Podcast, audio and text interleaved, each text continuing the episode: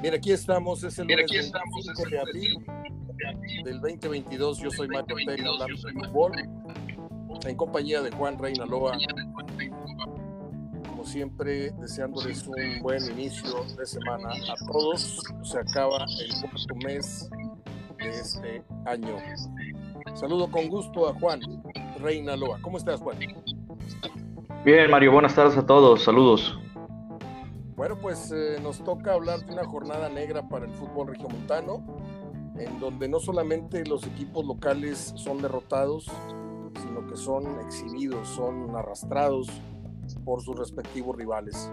Se sabía que Pachuca era un hueso muy, muy duro de roer para Monterrey, dado el nivel que está mostrando el equipo hidalguense y la pobre, pues eh, Monterrey alcanzó un pico, creo, con Bucetich y creo que ahí se frenó. ¿sí? Había conseguido pues, relativamente ciertos resultados que le dieron puntos, pero había sido eh, muy relativo el fútbol que, que habían... Y no es hablar de todo pasado, pero creo que este Monterrey, a menos de que la liguilla eh, venga con algún tipo de envión anímico para dos o tres equipos, está muy claro quiénes son los realmente eh, gallos para el título. Monterrey fue a pues a rendirle cuentas al Pachuca y regresó con un 3-0 que yo no sé si tú pienses que es barato o, Monterrey debió haber conseguido más, pero para mí es la hoy día es la justa eh, diferencia que hay entre los dos equipos. Y en el caso del América, Juan, para darte paso, eh, creo que pues sorprendió, sorprendió a todos eh, el resultado y a otros no, a muchos, a otros no tanto nos sorprendió.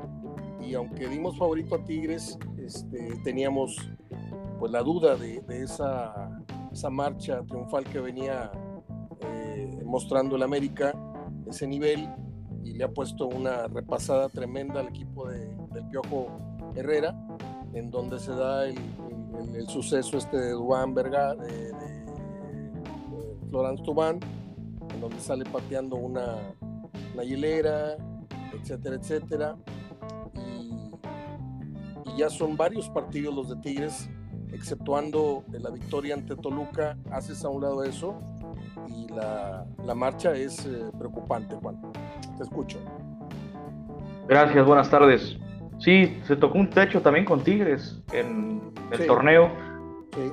Ah, da a parecer que el equipo viene a la baja por la cuestión esa de la famosa curva y bueno, lo de Tobán se entiende la frustración porque también el tipo salió en una entrevista que le hace el equipo justamente un día, dos días antes del partido. Sí. Hablando lindura, ¿no? De acá de México y, no corresponde con, su, con su comportamiento, Juan, perdón.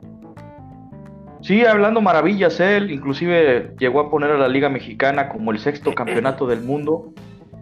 Total que bueno, pues fue fue para él un duro golpe, ¿no? Haber salido, haber salido del partido porque se sintió un tanto exhibido por, por Miguel Herrera. En lo personal, yo creo que merecía más salir Quiñones.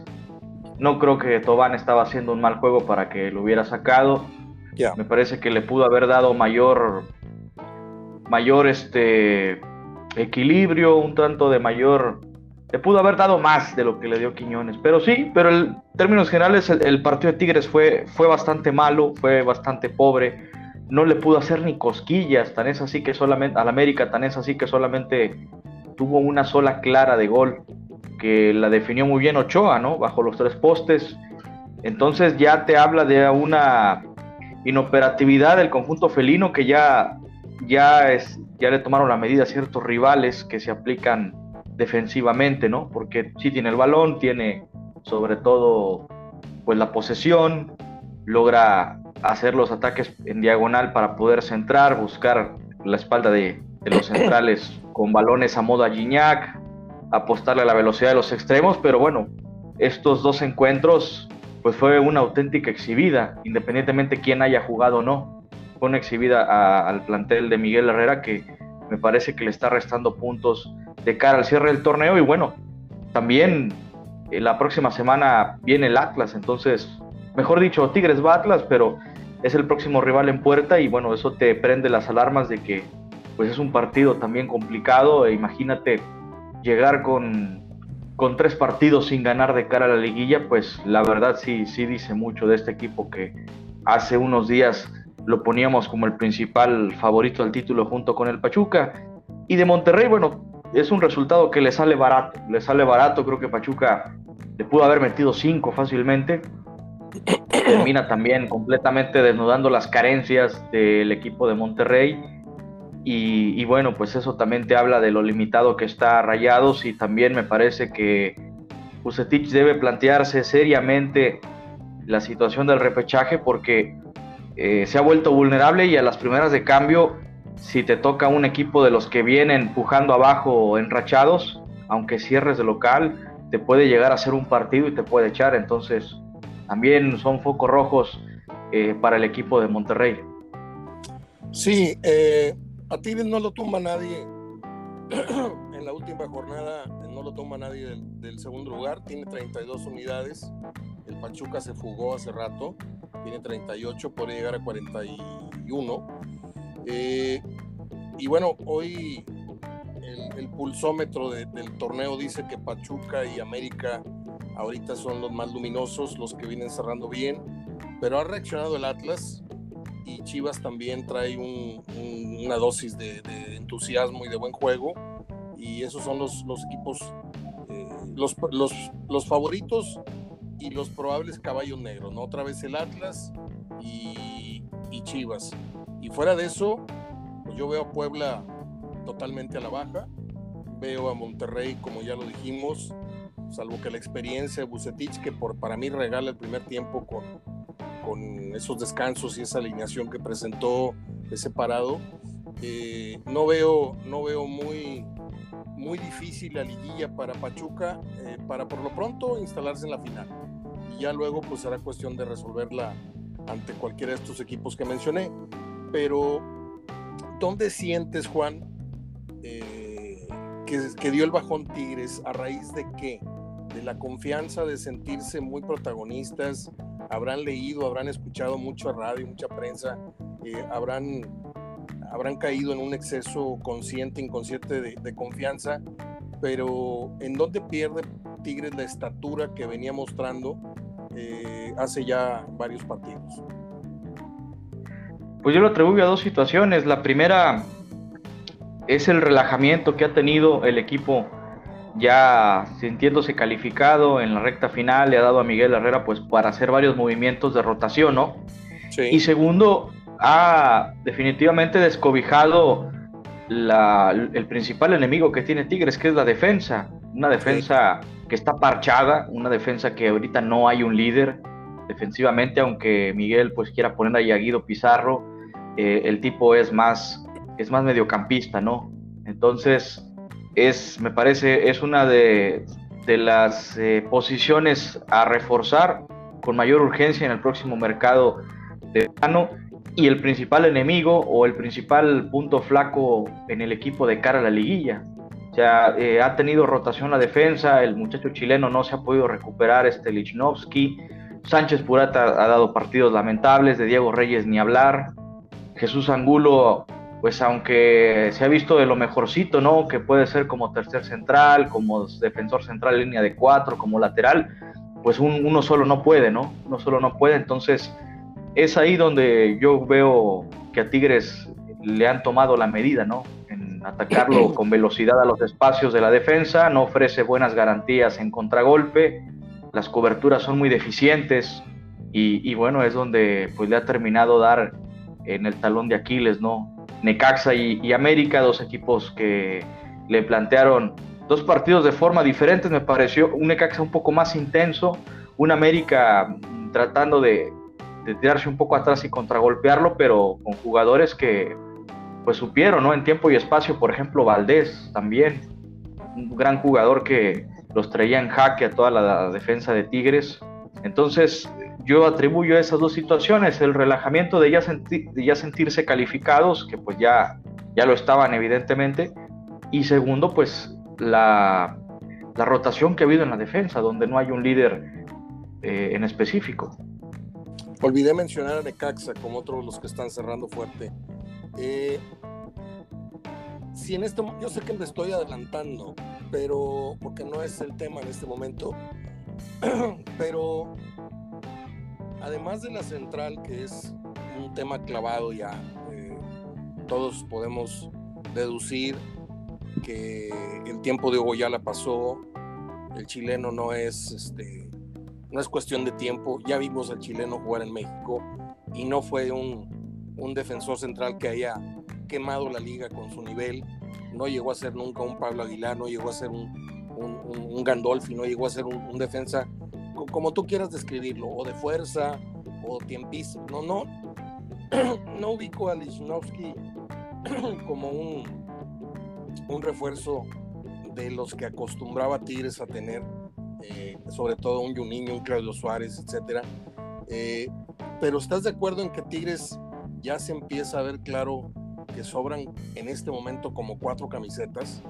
O sea, la de eh, Hugo Ayala, la de Lichnowsky, que seguramente no lo van a cortar porque acaba de llegar, pero yo no sé si mejore trayéndole un mejor defensa para que le haga la mancuerna.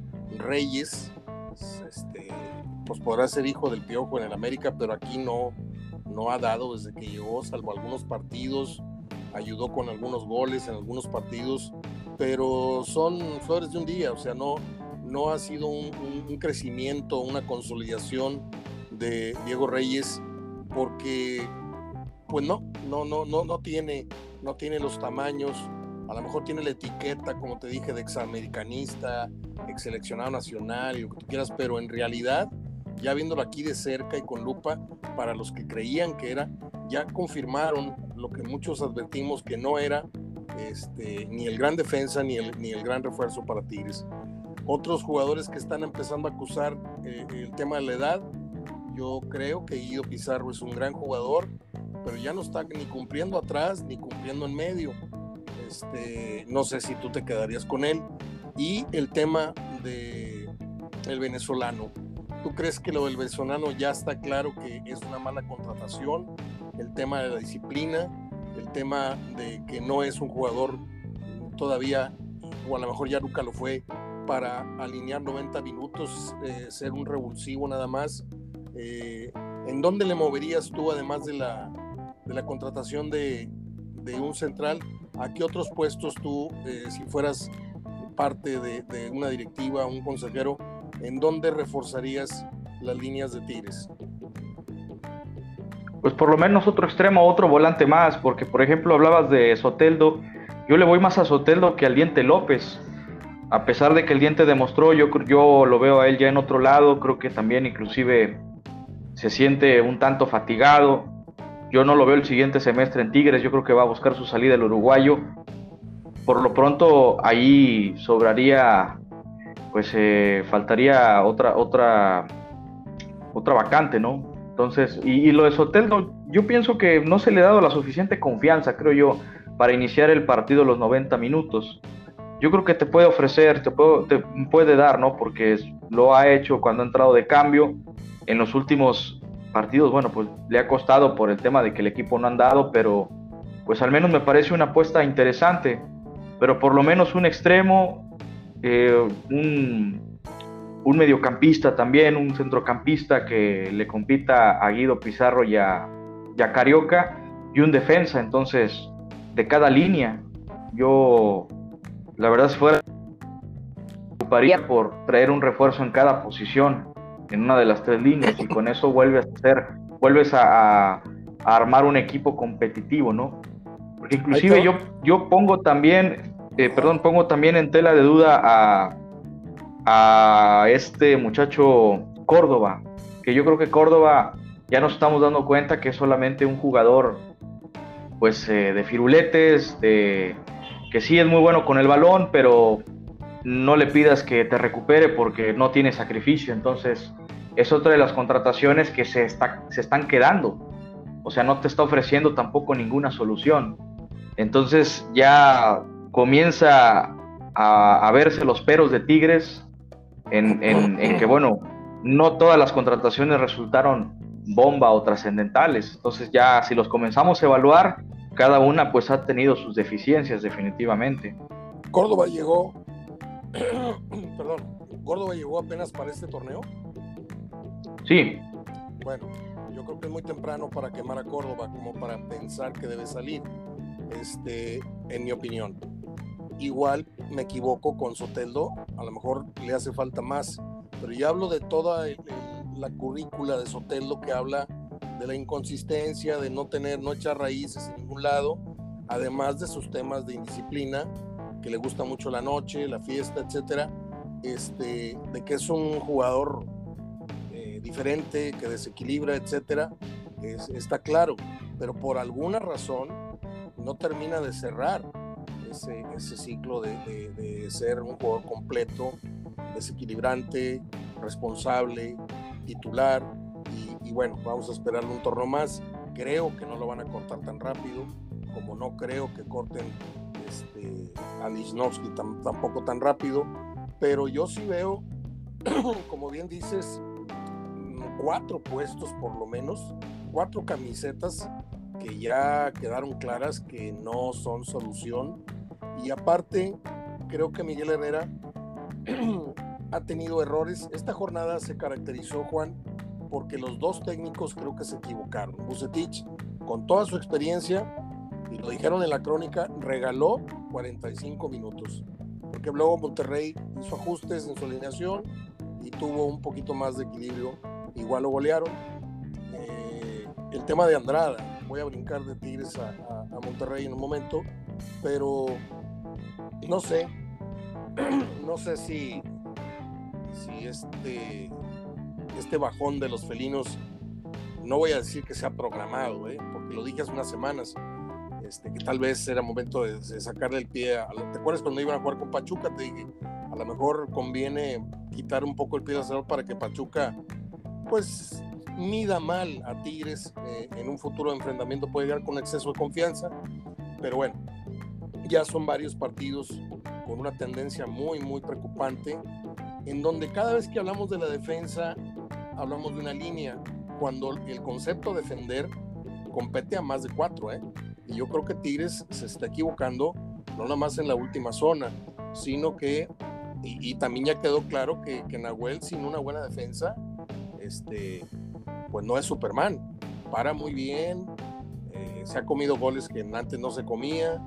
Andrada este, y Nahuel ahorita están como que a la par, o sea, lo siento muy dubitativos a los dos.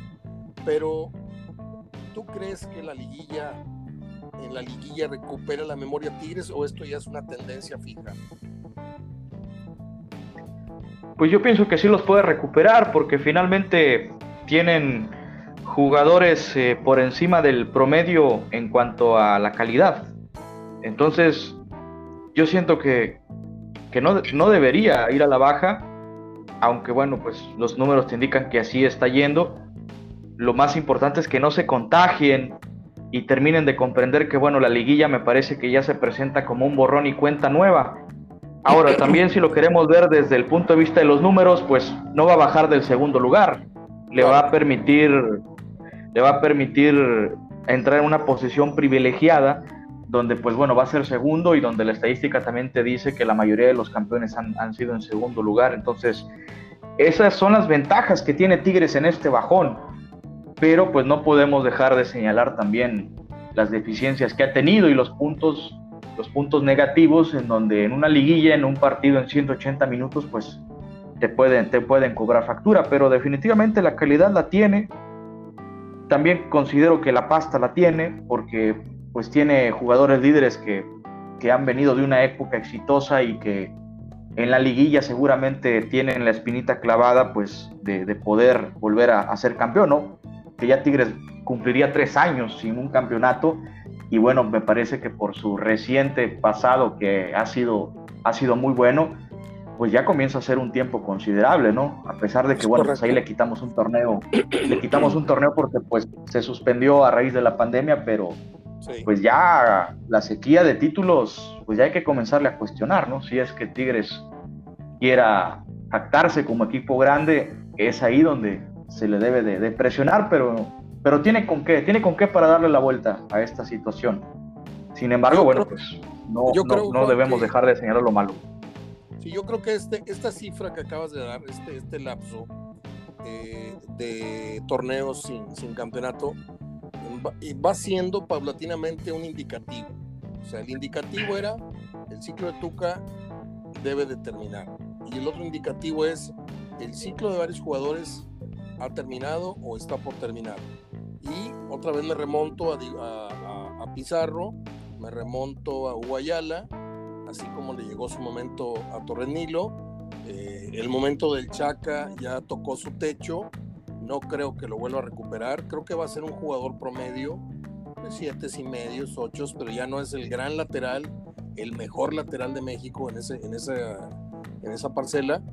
Y es tiempo de, de hacer un análisis, como bien dices, exhaustivo, porque seis torneos para una nómina, la segunda, la primera, no sé ya cómo estén los números, eh, más cara de México, pues le tienes que exigir más que a Chivas, más que a Necaxa, más que a Cruz Azul, más que a América, porque eres el que más está invirtiendo. Y aunque el fútbol no es, no es de dinero, no se ganan en automático los títulos por la equivalencia en lo que gastaste a, lo que tiene que resultar, por lo menos te tiene que dar. Mira, ¿de qué hablamos cuando llegó Aguirre? Estuve insistente yo en cuántos años firmó, ¿no? Pues dos con extensión a tres, creo, ¿no? Y yo pregunté y yo afirmé. Entonces, si Aguirre va a venir a dirigir seis torneos, ganando lo que gana el señor, que ganaba un millón y medio, casi dos millones por semana, entonces mínimo te tiene que dejar aquí en su paso por esta, por esta tierra, te tiene que dejar de dos a tres títulos. En el entendido que tiene la plantilla más cara, la mejor que ha dirigido en su carrera, bla, bla, bla. Y el tipo ganó una Conca Champions, que es un torneo de ocho partidos, este, que da mucho prestigio, lo que tú quieras, el pase al mundial, pero este, en la liga no, no, dejó más, más corajes que, que satisfacciones. Yo creo que Miguel Herrera está empezando a entrar a un cuello de botella. La euforia de la llegada, la euforia de, del liderato y todo esto, de repente se está ponchando el globo. Y si vuelve a ganar un torneo sin campeonato, este, Culebro, por más padrino que sea de él, le tiene que picar las costillas, ¿eh? porque la gente es muy traicionera. Hoy te cargan en hombros y mañana fuera el piojo. ¿eh? Y esto podría venir en, camino más adelante. Sí, yo, yo, creo que el plazo de Miguel va a ser a fin de año, porque si te das cuenta, la gente lo va a empezar a comparar con el, la última Tuca. Tuca hasta el tercer torneo fue campeón y fue super líder también. Entonces, pues quieras o no, dio un título en tres torneos. Y si Miguel no da un campeonato de aquí a, a noviembre, que pues es la fecha donde se va a terminar el otro torneo de cara al Mundial, pues ya la gente se va a comenzar a meter, a meter con él, ¿no? Ese fútbol ahorita que nos están vendiendo, el fútbol champán y el romance que han tenido con, con la afición, yo creo que si Tigres no gana por lo menos uno de esos dos torneos, se va a poner en, tula, en, tela de duda, perdón, la continuidad de Herrera. Y, para muestra, pues lo que acabas de decir de las equivalencias, ¿no? De lo que se debe de dar en cuanto a resultados en virtud de, de lo que ya aconteció en el pasado. Estoy de acuerdo. Ahora, este, esta racha, eh, ¿qué es primero, el huevo o la gallina? O sea, esta racha es producto de la baja de juego de ciertos jugadores o la baja de Guiñac, la baja del otro, la baja es producto de que a Tigres ya le agarraron eh, el modo. Sí, yo creo que más que le agarraron el modo le, agarraron el modo y bueno, pues fueron equipos que vienen enrachados, ¿no? Por ejemplo, Necaxa, el mismo América, porque, pues bueno, en la liguilla, vuelvo a reiterar, la calidad de los jugadores le puede dar para, para revertirlo, pero al menos yo lo pongo en primera situación, que le, hallaron el modo, le hallaron el modo a, la forma de jugar de Miguel Herrera. Muy bien. Eh, los resultados de esta, de esta jornada, Juan, por acá los tenemos. Déjame recordártelos. Eh, Puebla pierde con Necaxa.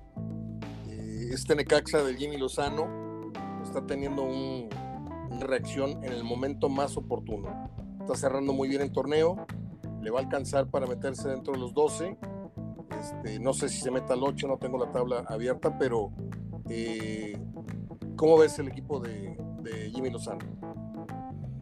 Pues la verdad que gran trabajo del Jimmy, o sea, donde vino a, recuperar su punto más alto o donde está viniendo a, construir pues este, este proceso junto con el San Luis, que por ejemplo ayer le pegó al Cruz Azul. Curiosamente llevan la, misma... Sí, sí, sí, toda la razón, fíjate. Eh, curiosamente llevan los mismos puntos, así que a San Luis y al Necaxa yo pienso que van a ser los caballos negros del repechaje, eh, independientemente de quién juegue de local y quién juegue de visitante. Y fíjate que otro que me está llamando la atención, que también ganó su partido y que no está descabellado que se mete, que se meta, es Mazatlán. Mazatlán está levantando con, con el Chaco y solamente Sí, porque tiene al alcance el repechaje. El, próximo partido va contra Puebla y pues Puebla ya no es tan fiable, ¿no? Como, como en jornadas anteriores y va a recibir. Entonces, si gana y si por ahí se combina con una, con que no gane, por ejemplo, Pumas, que, que recibe al Pachuca, pues se cuela entre, entre los 12, ¿no? Entonces, pues son equipos que por lo menos yo pienso que te van a sacar un susto, ¿no? en el repechaje y cuidado si lo toca el Monterrey, uno de sus equipos. Necaxa, San Luis y hasta el mismo Mazatlán. Estoy de acuerdo. A ver, cuéntame, que tú eres más ducho para esto de los números y las estadísticas. Eh, seguramente ya hiciste tu proyección. ¿Qué puede pasar o qué, qué riesgos corre Monterrey en esta última jornada de no ganar su partido final? Pues corre riesgo, por ejemplo, de situarse entre el noveno y el décimo lugar. Y es ya lo es el indicativo de que pues va, va a cerrar como visitante el repechaje. O más bien no cerrar, lo va a jugar de visitante, porque finalmente no es una serie de dos partidos. Le va a tocar este, jugar ese partido repesca como, como visitante y yo pienso que ese es el riesgo ¿no? que va a correr en estas en, en caso de, de, no ganar el próximo domingo, el próximo sábado, perdón, ante un Tijuana que pues ayer desaprovechó una oportunidad muy buena porque si ganaba se ponía prácticamente encarrilado al repechaje, pero pues bueno, no ganó, le arrebataron el triunfo de último momento y pues... Pudiendo golear, ¿eh? Exacto, sí. Bueno. Entonces, ese, ese yo veo el riesgo que tiene Monterrey, no, no recibir el partido de repechaje. Muy bien, ¿y quiénes son los equipos que lo pueden rebasar? Pues mira, déjame, aquí veo la tabla general, porque no la tenía tanto a la mano. Pero de entrada lo puede rebasar. Eh, América, Cruz Azul. Bueno, América ya tiene más puntos que Monterrey. Cruz Azul también, porque tienen 24. Nada más voy a checar si la, la, diferencia, si tiene mejor diferencia que el mismo Necaxa y San Luis que vienen, eh, que vienen cerrando bien, pero creo que Monterrey está ahorita encima de ellos, si no me equivoco. Nada más voy a checar aquí la tabla, la tabla general. aquí la estamos viendo en. A ver, sí, arriba de, Monterrey, arriba de Monterrey está Chivas, Cruz Azul, América, Atlas, Puebla, Tigres y Pachuca. Está en octavo Monterrey en este momento. Cuando hace 15 minutos estaba dentro de los primeros cuatro. Sí, estaba en cuarto lugar estaba en cuarto lugar y bueno, pues lo veíamos como un, equipo que ya se iba a meter directo, ¿no? O al menos le daba así el, fútbol. Pero mira, debajo de Monterrey está Necaxa, está San Luis y está León. Pero, pero bueno, centrémonos nada más en Necaxa y en San Luis porque León tiene una diferencia de menos 5, entonces no, no lo veo goleando en la última jornada. Pero por lo pronto los rivales que acabamos de mencionar, Necaxa y San Luis, que vienen rachados, pues todavía lo pueden lo pueden empujar más hacia, hacia atrás a Monterrey y le pueden quitar ese sitio privilegiado de, de recibir la, la, la repesca. Ahora, Juan, ¿cuál sería para ti la justa medida, el justo medio o el premio correcto para el relevo de Bucetich? ¿Quedar en el cuarto, quedar en el octavo, entrar nada más al repechaje y entrar por salida? y esperar ya con proyecto nuevo desde el inicio, el, eh, verdadero eh, pulso, la verdadera mano de, Víctor para el próximo torneo. Creo que ahorita todo lo que escurre en miel, ¿no? Porque pues es un técnico que entra de relevo, aunque otros en relevo lo están haciendo mejor, pero ¿cuál sería para ti la justa media de, que la gente llegase a entender que esto fue un proceso heredado en el cual tuvo que corregir algunas cosas o muchas cosas o pocas cosas, no sé, no sé cómo esté. Yo siento como que tiró una indirecta muy fuerte eh, al tema de la actitud de, su, equipo, pero eh, ¿qué me tienes que decir al, respecto? ¿Sobre la indirecta o sobre el premio? Ambas. Pues ya había comentado en este espacio que las semifinales lo veía como el resultado máximo para Monterrey, ¿no? Como algo, pero pues ahorita ya lo veo Monterrey dudoso para por lo menos disputar una semifinal. Yo creo que si llega a cuartos, que se dé por bien servido.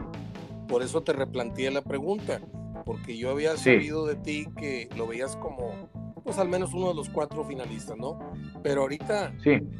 difícilmente yo veo, y que me perdone Víctor, pero no basta su experiencia, porque un técnico, por más experimentado que sea, si no cuenta con la voluntad o el, máximo esfuerzo, la máxima concentración, la máxima aplicación de sus jugadores y máxima de sus puntales, pues no va a llegar a ningún lado. Y creo que Víctor está tomando nota en este momento. El caso de Romo es patético, o sea, Víctor está aferrado a, no, no patético de parte de Víctor, de parte del jugador. Y Víctor le tiene tanta fe, lo vio, lo cargó en, eh, cuando iniciaba de bebé en el Querétaro, eh, metafóricamente hablando, y él quiere recuperar a ese jugador, pero no, no sabemos, eh, es uno de esos casos extraños, Juan, que desde tu experiencia, yo quiero que me expliques por qué se pierde un jugador en tan pocos meses. Trae el efecto olímpico, trae el, efecto de que se envaneció, trae el efecto de que el dinero lo, se, le, fue el hambre. ¿Qué, qué, qué pasó con Romo? Pues yo principalmente lo atribuyo a que el muchacho tocó un techo el año pasado con ese primero campeonato de Cruz Azul y después eh, las Olimpiadas. Pero en definitiva, fíjate que yo pienso que Romo sufrió un choque cultural aquí en, Monterrey por Charlie Rodríguez y, y, se dio cuenta que aquí en Monterrey, pues por lo menos o por lo pronto, no ese, ese jugador, digamos, insignia, ¿no? Que, que se está, o, ese rol, ¿no? Que debería serlo, ¿no? Porque por aquí han pasado grandes mediocampistas, por ejemplo Luis Pérez, y, que lo veíamos en, con, con, esos ojos a, Romo, que en un futuro podría convertirse como tal, pero se dio cuenta que, bueno, pues el vestidor de Monterrey está lleno, por lo menos, de varios jugadores que están, al menos en cuanto al escalón de jerarquía por encima de él. Por ejemplo, Funes Mori, el caso también de Andrada, el mismo Celso Ortiz, que por ejemplo la afición lo, pondera mucho, eh, no sé, Héctor Moreno, Vegas, eh, Medina, yo creo que me parece que al tipo se lo comieron en ese sentido, en cuanto a la personalidad y hasta cierto punto un juego cohibido, ¿no? Creo que ahí se dio cuenta que, aquí no iba a partir el queso, como por ejemplo lo hacía en Cruz Azul. Y yo creo que también es... Perdón, ¿No sientes, Juan, agregando a lo que ya apuntaste, ¿no sientes que otro factor eh, eh, definitivamente que entra en el rubro de, lo psicológico pudiera ser que él llega y, ah, ¿cómo es decir? ¿Cómo se dice esto? Se percata inmediatamente, primer mes, primeros 15 días, en que la afición reprobó el trueque o sea, que la afición se sintió timada y a lo mejor eso, en lugar de llegar y pensar que iba a recibir fanfarrias, se da cuenta de que llega, él desde México pensó que para él era un, logro, un ascenso, venir a la plaza más caliente junto con Tigres a ganar más dinero que Cruz Azul, a competir más seguido por un título y de repente te das cuenta de que la afición no te aplaudió tu llegada y desde ahí estás pensando en Charlie no soy mejor que Charlie, no he llenado los botines de Charlie. Y eso, y, luego te pones a ver lo que estaba haciendo Charlie hasta antes de la lesión en Cruz Azul. Yo siento que eso juega mucho, Juan. Muchísimo. Yo creo que le tocó esa mala suerte de que Charlie estaba brillando, porque el tipo se bajó del avión y respondió con goles, cosa que aquí en Monterrey pues no era tanto de anotar. Claro. Entonces ahí tuvo la mala suerte, la mala suerte, exactamente, de las comparaciones, donde la gente dijo, híjole, pues en qué trueque nos metimos o por qué dejamos ir a este tal jugador. Y resulta que, bueno, pues Romo creo que solamente lleva dos goles, ¿no? Si no me equivoco, en Monterrey. Sí, sí, o un gol. Y bueno, pues ahí es donde se dio la primera decepción. Y aunado después al batacazo del Mundial de Clubes, lo que fue los primeros partidos en este semestre con Javier Aguirre, se fue contagiando de esa, de esa situación, de esa atmósfera, ¿no? y ya no pudo recuperarse. Parecía que la llegada de Víctor ofrecía ese, pues ese pequeño bálsamo, pero pues no, no ha comenzado a despegar. Y aunado también a lo que te comento, yo pienso que también se dio cuenta, se topó con pared, vaya, en cuanto a la personalidad que él estaba acostumbrado a manejarse en Cruz Azul, a venir a, a un vestidor bravo como lo es el de Monterrey también. Que dicho sea de paso, pues ya se ha comido tres técnicos. De acuerdo, de acuerdo. ¿Tú sientes que la continuidad de Víctor, vamos a poner que este torneo se acabó, ¿sí? Haya sido como haya sido, para mí sería una sorpresa descomunal si Monterrey sale campeón por esas cosas milagrosas que tiene la liguilla, ¿no? El, de menos perfil, el, menos, el menos enrachado, de repente, pum, levanta la mano y el octavo campeón, el noveno campeón. Este, y, los, y los punteros este, tuvieron malas, malas salidas, mal arbitraje, y de repente se da la sorpresa. Vamos a suponer que haya sido cual haya sido, bueno, es que si sale campeón no, no cabe la pregunta, pero en el entendido que Monterrey no resultará campeón, ¿tú sientes que el segundo torneo es ya, en definitiva, eh, la última carta que se juega Bucetich para seguir en el equipo o crees que le van a dar más, además del 2022? No, yo creo que por lo menos el próximo año futbolístico. Porque si te das cuenta, el próximo torneo ya va a ser la configuración o el primer torneo cuando el equipo lo arma él. O sea que una temporada, o bueno, un torneo, mejor dicho, porque la temporada es el año futbolístico. Cuando ya trabajas con un torneo con el equipo que tú armaste, ¿no? Y todavía me parece que tiene ese margen de ese torneo, ¿no? Y que no debería, ¿no? Porque pues hay, hay, por ejemplo, ahí está el caso de Almada con Pachuca, ¿no? En qué lugar lo tiene y mira este, que llegó a principios de año, y, así es, y Reynoso también el año pasó con Cruz Azul. No debería, pero bueno, yo pienso que sí lo van a llegar a cuestionar eh, la afición, pero internamente yo creo que va a tener esa garantía o ese blindaje que le ofrece eh, Davino también en la presidencia. Yo creo que, independientemente también lo que pase el otro torneo, claro, tiene que pasar algo catastrófico, ¿no? Que, que vaya con una racha muy, muy pésima y en último lugar para, para que su continuidad esté en tela de duda. Pero por lo pronto yo creo que lo van a dejar trabajar el próximo año futbolístico a gusto. Bueno, hacemos una breve semblanza de lo que fue la jornada otra vez. Eh, Puebla 0, Necaxa 1. El gran repunte de Necaxa no lo teníamos eh, contemplado y Puebla viene a la baja la derrota de Juárez con Mazatlán. No sé qué haya sido tú, yo pensé que repetía color. Sí, yo fui Mazatlán. Sí, este, y gana Mazatlán, y lo tienes tú ahí como uno de los posibles caballos negros, ¿no? El Pachuca 3, Monterrey 0. Sí, y el Tigre 0, América 2. Mm, ¿Qué hablarías tú con Florán Tubán? Porque el Piojo dice que no volverá a ocurrir que un jugador entre molesto a la banca o al, vestidor, no sé qué dijo, pero eso es creo que imposible de controlar, ¿no? Porque eso es como poner una mordaza al jugador. Eh, eh, ellos reaccionan así cuando lo sacas del partido y sientes, como bien dijiste, que era merecedor otro y no tú eh, salir del campo. ¿Tú crees que ese tipo de reacciones se puedan controlar? ¿No sientes tú que está empezando a poner distancia con el francés, como diciendo aquí no vas a venir tú a cuestionar mi autoridad? ¿No sientes que ahí se rompe algo? Sí, pero mira, también, mira, si esa rabieta te la hace Guiñac, Miguel no sale a declarar eso.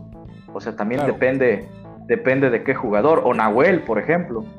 Eh, pero yo siento, bueno, que bueno, respeto mucho la, la investidura de Miguel como entrenador, Y creo que cualquier situación que él mencione, pues lo va a hacer en virtud a, calmar los ánimos y, y, dar o reflejar que el vestidor no está roto, ¿no? Que bueno, pues eso ya serían palabras mayores. Pero yo creo que aquí será, yo me sorprendí por Tobán, nunca pensé que fuera a tener pues una... Sangre, caliente. Ah, bueno, sí, bueno, sangre caliente por, por el tema de cómo se manifestó, ¿no? Porque pues imagínate, el tipo compartió vestidores con grandes jugadores en, Francia, en, Marsella también, pero lo entiendo porque, pues con esa entrevista que dio al equipo, el mensaje que mandaba él, aclaro, no de una forma malintencionada ni mucho menos, era como una estrella, o sea, como la principal estrella o la segunda, si quieres poner también a, a Guiñac por su jerarquía, del equipo. Aunque bueno, pues el, el tipo tiene un trato de rey porque es el mejor pagado de la liga. Entonces yo siento que ahí creo que él se sintió exhibido. Eh, no sé si llamarle traicionado también, porque por la forma en cómo se había estado su desempeño últimamente y la forma en cómo se había ganado su lugar en el once inicial, pero sí, sí me sorprendió cómo, cómo, este, pues cómo llegó a desaprobar, ¿no? Independientemente de si sea justo o no. Mm, creo que aquí lo que tienen que hacer es hablar los dos, porque inclusive Tobán también puso a Miguel Herrera como un gran entrenador y que lo, eh, le había aprovechado mucho las virtudes que, tiene el jugador. Entonces, yo creo, yo creo que no va a pasar de algo que se arregle con una plática, ¿no? Y también que el mismo Piojo le haga entender que, bueno, pues aquí quizás es diferente, ¿no? Quizás es diferente también la forma en cómo, en cómo se maneja, ¿no? Los mismos entrenadores. Eh, yo creo que no va a pasar más allá, pero sí por lo menos leerle la cartilla al jugador, de decirle, pues mira, sabes de qué, yo sé que tú eres gran estrella, pero también tienes que comprender estas, estas formas, ¿no? Que uno también tiene sus decisiones, hay que darle la oportunidad a tus demás compañeros. Y yo creo que lo va a comprender Florian, lo va a comprender Florian y, y pues a él también le conviene, ¿no? No, no se ve tampoco un tipo eh, pues fanfarrón ni malintencionado, pero yo creo que le va a servir de experiencia, ¿no? Para, para poder en un futuro, pues por lo menos no, no tener esos desplantes y poder pensar más en el, en el beneficio del equipo. Mira, a lo largo de los años, hablo en mi persona, hemos visto N cantidad de reacciones como las que tuvo Tomás. Y uno en el lenguaje futbolístico, bueno, pues son cosas del fútbol, se entiende. Prefiero un jugador que salga pateando este, cosas, en lata, un bote de agua, a un jugador que entre risa y risa después de perder. Este tipo de frases ya las escuchamos. Pero ¿no te parece una falta de respeto que en las narices del médico o el utilero, yo no sé quién era, le patees la hielera con todo su instrumental de trabajo y se lo ríes en el campo? ¿sí? No es lo mismo patear, Juan, un bote de agua, no es lo mismo patear, llegar y patear una banca, que es un activo de, la institución, es un, del mobiliario del, estadio, a patearle su instrumento de trabajo a uno de tus compañeros, que es el médico, repito, utilero, no sé, no sé qué había adentro, si agua, si, pero yo vi que salieron muchos botecitos y muchos linimentos, ungüentos, y yo siento que ahí le faltó al piojo personalidad para decirle, ¿sabes qué? Me recoges eso, por favor. ¿Sí? Con todo y tu caprichito, me recoges, me recoges eso, porque no me le vas a matar el respeto a, este empleado que no tiene la culpa de que te, te, haya sacado, para que tú le vayas y le patees el maletín o la maleta. No sé si estoy yendo al extremo, ¿sí? A lo mejor sí, porque tú me vas a decir, Mario, pues es una cosa de, de, momento, sí, pero no te puedes ir contra el instrumental de, de uno de los auxiliares del piojo. Esa, fue la única sensación que, que no me cuadró en, este, en esta escena tan repetida que hemos comentado ya, que pasa constantemente. Pero eso de irle a patear en las narices, porque ahí está el video, incluso intercambia no sé si una o dos palabras y el, el, empleado del club, no sé cómo, cómo se llame, eh, no lo ve con, con, con, con sumisión o no lo ve con simpatía el hecho, no lo ve con comprensión, lo ve como, oye, güey, ¿qué tienes? Estás pateando, ¿por qué pateas mis cosas? O sea, yo siento que sin querer hacer esto grande, me llamó la atención ese detalle, ¿no? Entonces, este... Sí, totalmente, fue una falta de respeto, una falta de, respeto. Sí, sí, sí, totalmente, o sea... Ah, bueno. Digo, yo sé que debe ser, que debe ser parejo, pero pues... Sí. Exactamente, pero pues una, un jugador que debe poner el ejemplo, ¿no? Eh, vino con la etiqueta de mejor del mundo, o sea, tú imaginas, eh, perdón, con campeón del mundo, o sea, tú imaginas a Pelé haciendo ese desplante en el Santos, o bueno, Maradona, pues obviamente infinidad de veces había hecho eso, pero me refiero a la, a la forma en cómo se ha vendido este jugador y, que bueno, pues ojalá que, ojalá que él también agarre la onda, ¿no? Te voy a preguntar algo. Se nos olvida, aunque tú lo recuerdas aquí muy bien, Florán Subán es el jugador más caro del fútbol mexicano en costo y es el jugador más caro en sueldo. ¿En qué del 0 al 10 Tubán llegó jugando un 10% de su capacidad, 15% de su capacidad, 20%, vamos a poner barato, este, se la ponemos baratita la, la, calumnia, 25% de su nivel. Ahorita en qué nivel está Tubán? Pues yo pienso que está en un 50% aún. O sea, todavía, no es el jugador. Todavía sí.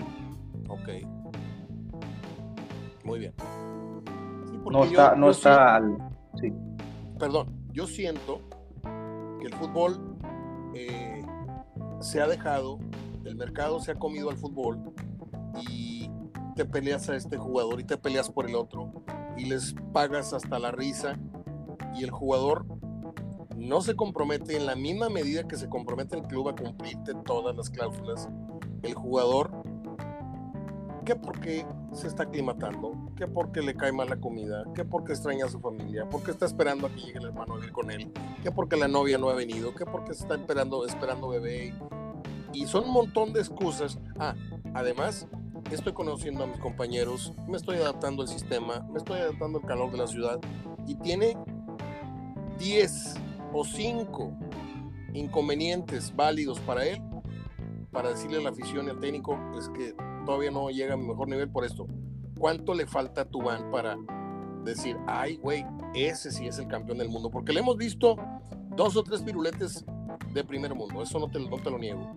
Le hemos visto muy buen centro, le hemos visto muy buen disparo, pero no le hemos visto un partido redondo. Y el tipo aquí ya tiene cuánto? va a cumplir un año. Sí, sí, un año. Sí, yo siento que tiene que liderar, por ejemplo, el rubro de asistencias, anotar más goles que el promedio que ha, que ha tenido desde que llegó a Tigres, a lo mejor levantar un poco más la cota goleadora o incidir en la mayoría de las jugadas que Tigres eh, ha realizado para, para anotar. Es cierto que se le han visto pues, recursos técnicos eh, por encima del, promedio de los jugadores que, ofrecen aquí en el fútbol mexicano, pero todavía, pues todavía no demuestra, ¿no? Con la calidad que llegó o con la etiqueta que se le endilgó. Muy bien. El resto de la jornada fue Chivas 3, Pumas 1. Pumas pensando más en la, final de ida de la Conca, creo yo. Y Chivas pues a la alza, ¿no? Eh, qué cosas tan misteriosas tiene el fútbol. Se vale año, entra cadena que estaba en una filial o no sé, estaba en primera, en expansión. Sí, estaba, estaba en Tapatío. Y... Es como si Monterrey hubiera puesto algo de Nigris. ¿Y dónde crees que estuvo la magia o dónde estuvo el truco para que se vaya el, el, el, el vendedor, del fútbol, el vendedor más grande del mundo, y llegue una persona humilde que no ha dicho una palabra de más y estando en la cresta de la ola ha dicho nada fuera de su lugar. Me gusta Cadena, que fue un jugador medianón apenas en, el fútbol mexicano. Pero estas chivas, ¿para qué las ves? ¿Para qué están? Pues yo creo que por lo, por lo pronto clasificar a cuartos. Y, y de hecho Cadena lo dirigió Víctor en la Piedad, si no me equivoco. Claro. Sí, este, de hecho lo conocía Bucetich y él fue el que lo lleva eh, a Tapatío eh, llevaba ya tiempo en la organización, en fuerzas básicas y bueno, yo creo que la magia de él estuvo en el tema de que conoce a la perfección todos los jugadores, ¿no? Pues es un caso similar como el de Lilín en Pumas. los conoces desde abajo y Chivas como pues no tiene recursos o al menos eh, por ahora sí. Déjame te cuento algo, Juan. Ayer no puedo mencionar el nombre porque no lo puedo mencionar. Tenía yo 20, 25 años de no ver a esta persona. Eh, él fue un jugador de Tigres, eh, estuvo en Morelia eh, y actualmente se dedica a asuntos de relaciones públicas para todos los equipos del fútbol mexicano, los provee de canchas para entrenamientos, les consigue toda la logística para Cancún, llegar, instalar. Es un tipo, un crack. En su negocio es un crack. Es una persona millonaria, es una persona que tiene negocios aquí en, la zona Valle, etc. Entonces me habla. Yo estaba viendo Toluca, no sé qué, este, Atlas, y ya teníamos comunicación en Facebook a partir de, de, un semestre, una cosa así. Me dice, mi querido Mario, ¿qué estás haciendo? Digo, pues viendo fútbol. Dijo, terminando el partido, paso por ti y te invito a comer a donde quieras. dije, no, tú llévame a donde quieras. Y fuimos al Mirador, ahí donde cae a, comer el gobernador y todos Y, saludó a medio mundo, yo saludé a medio mundo, gente de fútbol, gente de la política. Y me contó al dedillo. Tú sabes que hoy en día todos cargamos en hombros a Lilini. Qué admirable, qué, qué humildad, qué gran trabajo, qué esto, qué el otro y me contó la verdadera historia de cómo Lilini traicionó a Chucho Ramírez. ¿Sí? Esta gente fueron los que trajeron, fueron los que le dieron el palomazo a Lilini para traerlo al Morelia. Y ya de ahí Lilini se fue haciendo relaciones y llegó a Pumas. ¿Sí? Se criticaron mucho los refuerzos de Pumas. ¿sí? Se criticó mucho a Chucho pero ninguna contratación, me dijo, se hizo sin la aprobación de Lilini. ¿sí? Cuando se le puso la cosa color de hormiga a Chucho Ramírez, Lilini se desmarcó de Chucho y dijo, sí, pues la verdad, este, pues lo que trajeron no está bueno y pues este, y el equipo, el club tiene que seguir vendiendo y yo hago lo que puedo con los muchachos y, y lo dejó solo y lo cortaron a Chucho, ¿sí? Y Chucho en reiteradas borracheras con mi amigo, le dijo, qué poca madre Lini, encima de que yo lo traigo, yo le doy la oportunidad, yo le pongo las cosas claras sobre la mesa, me deja morir solo. ¿Sí? Y ahorita Lini está con digo yo, a mí, yo lo cuento esto no para que la gente tome partido, sino para que vean cómo en el fútbol hay una serie de, de, intereses y de, de, traiciones y de contubernios y, y, yo no sé si esta historia la conocías, Juan. No, pero tiene mucho sentido por lo que había declarado recientemente Chucho Ramírez. No dijo a quién, pero sí, sí declaró con el perdón de tu audiencia que, que existía un... Sí, sí, sí, dijo, mira, deja, deja busco exactamente la... cómo, cómo calificó cómo calificó recientemente. Hace una semana la dijo esa, ¿no? Hace una semana, sí. Dijo, no estaba para aguantar a una bola de estúpidos. Chucho Ramírez Dixit, una nota que publica el diario AS. Así lo dijo, no estaba para aguantar una bola de estúpidos. ¿A quién se refiere estúpidos? Bueno, pues aquí lo habla en plural. Uno piensa que pues obviamente es la directiva, ¿no? La cúpula de Pumas encabezada por el, por el rector. Creo que a él no le tocó Mejía Barón, porque Mejía Barón llega a sustituirlo. Sí estamos de acuerdo. Otra que me contó que la noche previa al clásico, cuando estaba Aguirre en funciones, Aguirre estaba en una carne asada con él y con otras personas de fútbol. Y, y, todos le dijeron, ¿y qué onda, güey? Dijo, sí, mañana, mañana juega mi equipo. Por eso, y no necesita estar con ellos. Dijo, no, que descansen ellos. Yo aquí estoy a gusto echando menos tequilitas. Aguirre en una carne asada la noche previa al clásico. Usted más decir, oh, no sé exagerado. Pues yo tengo entendido que el que, que, que, o todos culudos o todos rabones, ¿no? O sea. Sí, sí, de acuerdo, de acuerdo. Y, y, aquí no estoy para venir a inventar ni, ni, a venir a, No, estoy contando, la, comida duró tres horas y no hablamos de otro mendigo tema que no fuera fútbol y me explicó infinidad de detalles que están pasando en el fútbol mexicano. Este, el que trae a, México a Lilini fue Darío Franco. Me explicó, me dijo, oye, a propósito, ¿tú sabes por qué corrieron a Darío Franco? porque le tiraba la onda a las esposas de los jugadores. Y llegó un defensa que se me olvidó su nombre, argentino, y le puso una trompada porque la esposa le enseñó los mensajes en donde Darío le decía, anda, mira que esto, que lo otro. Y, y el jugador le, le, puso un descontón y la directiva se enteró y otros jugadores también se sintieron en la, en la confianza de decir, esto también me pasó a mí, me pasó a mí y lo corrieron, siendo Darío Franco el entrenador del equipo Morelia. O sea, cosas bien gruesas, ¿eh? Y de esas te puedo contar otras 20 conversaciones de fútbol que estoy autorizado para comentarlas, pero me dijo, obviamente, nada más no revelen, no revelen mi nombre. Y quedamos de, quedamos de comer el mes que entra porque programamos una comida para andar haciendo un tour de restaurantes. Ahora vamos a ir al San, San Carlos y luego vamos a ir al Cabrito.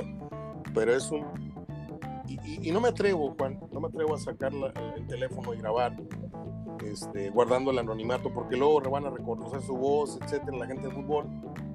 Este, él un tiempo estuvo saliendo hace varios años, muchos años, este, en un programa de opinión aquí los domingos en la noche, bla, bla, bla, ya, ya no digo más.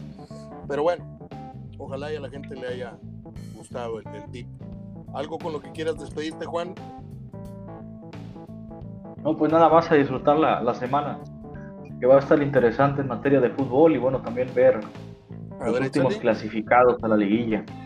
Está el tongo este de, de México-Guatemala, está el, la Champions, que va a estar deliciosa, ¿no? Eh, sí, mañana. Real Madrid, mañana. Liverpool, Villarreal y Manchester City, Real Madrid. Pues los dos, porque uno es mañana y otro el miércoles. Ah, qué bueno, qué bueno la otra es... El juego de la selección contra Guatemala, la final de la CONCACAF de Pumas. Esa, esa. ¿Tú crees que... Eh, espérame, ¿tú crees que los gringos rematen a México en este año para el olvido, ganándole por primera vez un título de Conca Champions al equipo mexicano? ¿Tú crees que redondeen este gran año de triunfos sobre el fútbol mexicano o ves a Pumas sacando la casta? Pues mira, lo veo un volado. O sea, no dudo que Pumas pueda sacar la casta, pero pues eh, calidad tiene más. Para mí tiene más calidad el equipo de Seattle. Totalmente. Y, y, ya a varios ya le ha puesto un baile. Por ejemplo, a Tigres, cuando recién llegó el Piojo, lo agarró y le dio una desconocida. Eliminó a León de una forma muy fea. Eh, ¿A quién más le ganó por ahí? No sé si a Santos. No, a Santos le ganó este equipo de Canadá. Pero, pero yo veo más favorito a Seattle que a Pumas. Y Máxime cerrando allá. sí, exactamente. Entonces, pues no la va a tener, no, lo va a tener fácil. Creo que la garra no va a ser suficiente. Si Pumas se quiere coronar, tiene que sacar un buen resultado con ventaja de, la UNAM. Rápido, nos queda un minuto. Este, eh, ¿Qué vas en la ida de Real Madrid-Liverpool? No, Real Madrid-Manchester City. Perdón, Real Madrid-Manchester City, perdón. Eh, Manchester City. Ok, ¿y en el otra llave? Liverpool también. Liverpool, Villarreal, Liverpool, en la ida. Muy bien. Pues es todo, Juan. Eh, te mando un abrazo, ten buena semana. Gracias por estar disponible a las 5 de la tarde hasta esa hora me fue posible eh, agarrar mis herramientas de trabajo y gracias por siempre estar disponible para mí. Hombre, al contrario, Mario, un abrazo, siempre a la orden. Abrazo de igual, hasta mañana. Saludos. Seguimos en contacto. Ah, por cierto, te mando en cosa de minutos una gran entrevista que ayer no conciliaba el sueño y una entrevista de una hora con Jorge Valdano en España que le hicieron apenas hace unos meses. Está deliciosa la entrevista, la vas a valorar mucho. Te mando un abrazo, Juan. Gracias, muy amable. Chao. Buena tarde.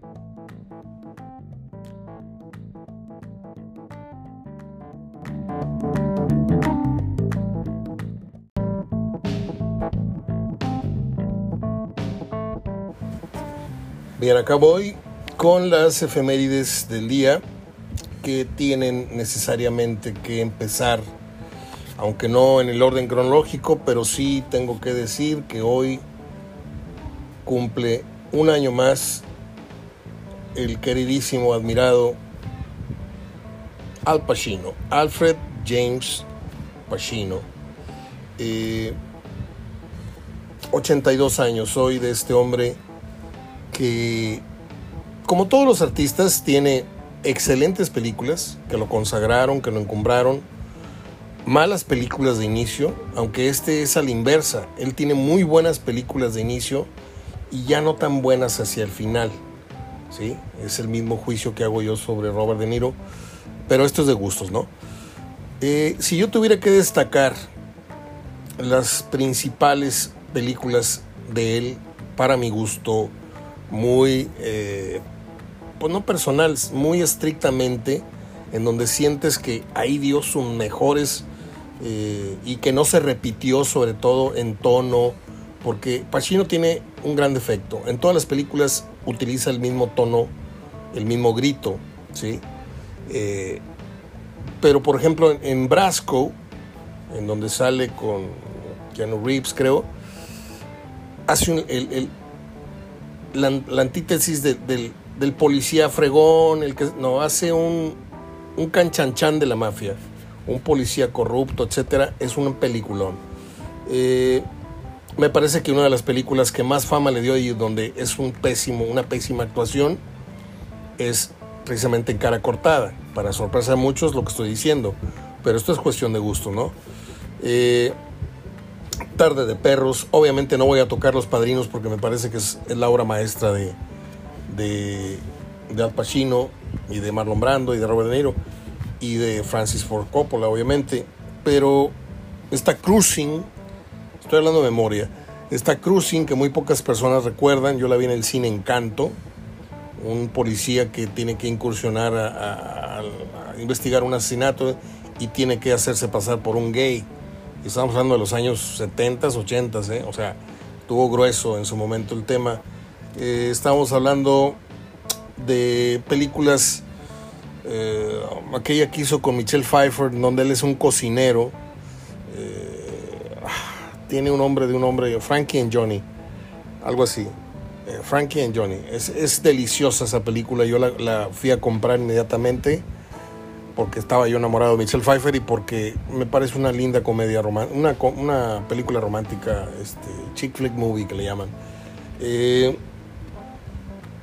luego se puso a hacer un, cine muy extraño. Entró a hacer Dick Tracy con un papel ahí de todo maquillado, no sé qué papel le dieron, eh, se me hizo lamentable. Y luego se puso a hacer El Mercader de Venecia, algo de Shakespeare, no me gustó hizo varios papeles eh, que se enamora de una, de una mujer electrónicamente, no sé cómo se llamó esa película, empezó a hacer películas realmente de poca, de poca monta, luego se puso a hacer el, personaje de un cantante un comediante que andaba de gira en pueblitos, eh, también fue muy mal la película, no tuvo respuesta.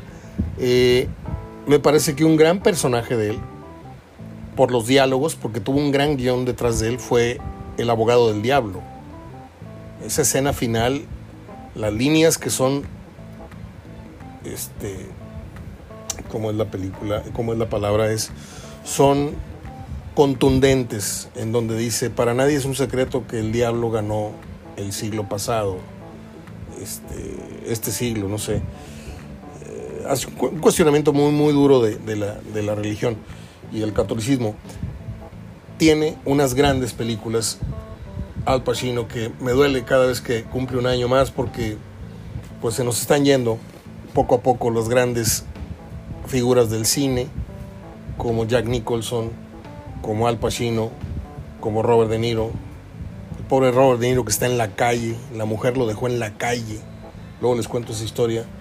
Este, hoy cumpleaños esta güerita que se destrozó la cara, desgraciadamente, la que hizo el diario de Brigitte Jones, que se llama Renée Swellinger, ganadora del Oscar como mejor actriz de reparto.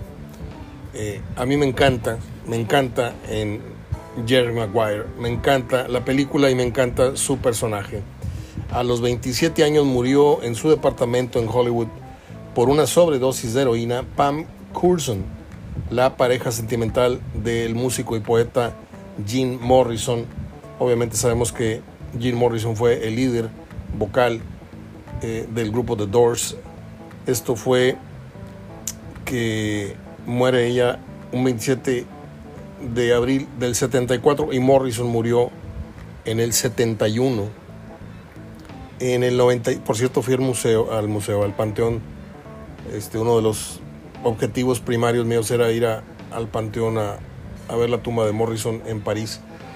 En el 95 murió la actriz, bailarina y cantante estadounidense Ginger Rogers, quien ganó un Oscar por la película Espejismo de Amor. Métase a YouTube y busque cómo bailaba esta mujer, una cosa impresionante.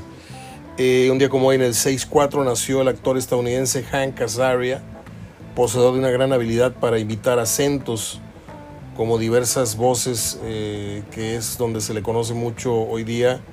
Hace muchas voces en inglés para la serie Los Simpson.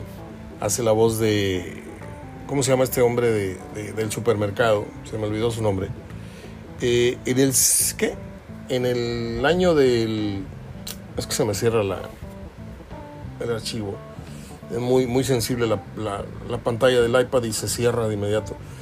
Y termino en 1917 nació la cantante estadounidense Ella Fitzgerald, llamada la primera dama de la canción y considerada una verdadera reina negra de la interpretación.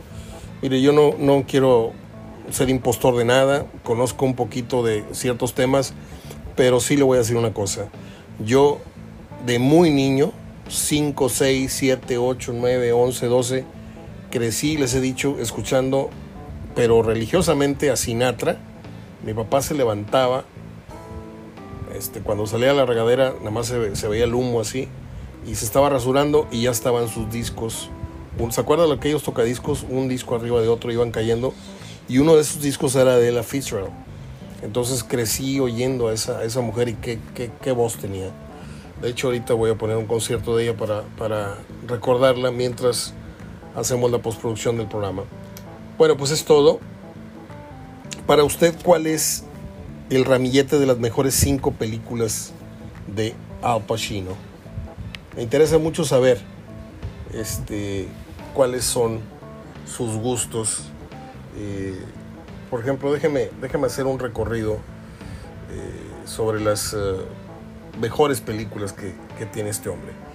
Está Cara Cortada, está El Padrino 1, 2 y 3, está El Irlandés que hizo hace poco con con uh, Robert De Niro, que no tuvo el gran éxito. Bueno, sí tuvo, porque fue nominada de todo, pero es cansada la película. Está Perfume de Mujer, del 92, que también creo que se sobrevaloró mucho el personaje, ¿sí? Lo siento un poquito, poquito exagerado. Me gustó muchísimo la película Fuego contra Fuego. Me encantó El abogado del diablo. Eh, mi película Oiga bien lo que le voy a decir. Mi película favorita de Al Pacino está entre Carlitos Way, atrapado por su pasado, ¿sí? Y otra que le voy a decir más adelante. Está Sérpico, que es un peliculón. Está eh, esta que hizo de Tarde de Perros. No, hablo yo de la que hizo del fútbol americano, que también es regularcita nada más. Hizo una participación muy breve en, ahora son 13, este asalto en donde sale George Clooney, Matt Damon, Brad Pitt, no sé cómo se llamó el otro. Hizo una película que se llama El Verdugo, nadie la conoce. Hizo Insomnio, gran reparto, mala película, con Robin Williams hizo Justicia para Todos. Ahí están las dos películas que para mí son las dos mejores actuaciones de Al Pacino. Justice for All y Carlitos Way. De ahí se desprende aquella famosísima You Waterboarder. Toda la sala está fuera de control. Usted está fuera de control y se pone a, gritar en la, sala, en la corte. Hizo una película que se llamó No conoces a Jack. Está fuerte. Otra película muy buena de él fue con Ellen Barking, se llamó eh, Sea of Love, Obsesión Prohibida. Uh, el Informante es buena película. 88 eh, minutos no es buena película. Hizo otra que se llamó El Discípulo. Eh, Two for the Money. Palomera. Frankie Johnny, de mis consentidas. Por los viejos. los viejos esta también es una película deliciosa. Esta la hizo con Alan Arkin y con.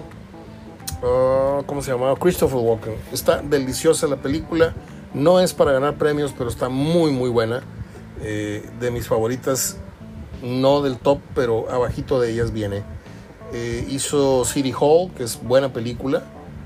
Eh, Revolution. Mm, y ya son demasiadas, demasiadas películas las que hizo este hombre.